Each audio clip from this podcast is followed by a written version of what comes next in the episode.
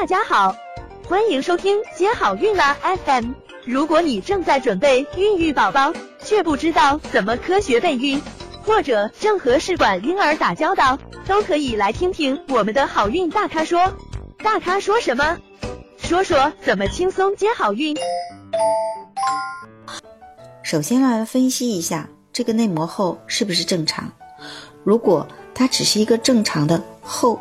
内膜的形态是非常好的，也没有什么异常的回声，回声是均匀的，也没有一个息肉的表现，具有正常妊娠能力的这个内膜，它仅仅是因为厚，表现为它是分泌旺盛的一种内膜，这种情况它是不会影响胚胎着床，也是不需要治疗的。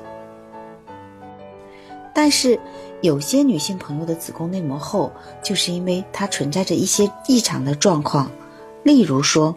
子宫内膜息肉，或者是子宫内膜息肉样增生，或者是无不典型性的子宫内膜增生，还有子宫内膜的不典型增生，也就是癌前的病变。那还有一种就更严重了，是子宫内膜癌。想了解更多备孕和试管的内容，可以在微信公众号搜索“接好运”，关注我们，接好运，让怀孕更容易。